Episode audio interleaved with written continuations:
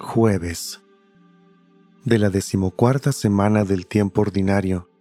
Evangelio según San Mateo, capítulo 10, versículos del 7 al 15. En aquel tiempo envió Jesús a los doce con estas instrucciones. Vayan y proclamen por el camino que ya se acerca el reino de los cielos. Curen a los leprosos y demás enfermos. Resuciten a los muertos y echen fuera a los demonios. Gratuitamente han recibido este poder. Ejérzanlo pues gratuitamente. No lleven con ustedes en su cinturón monedas de oro, de plata o de cobre. No lleven morral para el camino, ni dos túnicas, ni sandalias, ni bordón, porque el trabajador tiene derecho a su sustento. Cuando entren en una ciudad o en un pueblo, pregunten por alguien respetable y hospédense en su casa hasta que se vayan.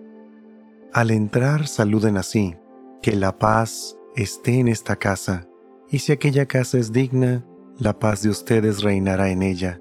Si no es digna, el saludo de paz de ustedes no les aprovechará. Y si no lo reciben o no escuchan sus palabras, al salir de aquella casa o de aquella ciudad, sacúdanse el polvo de los pies. Yo les aseguro que el día del juicio, Sodoma y Gomorra serán tratadas con menos rigor que esa ciudad. Palabra del Señor.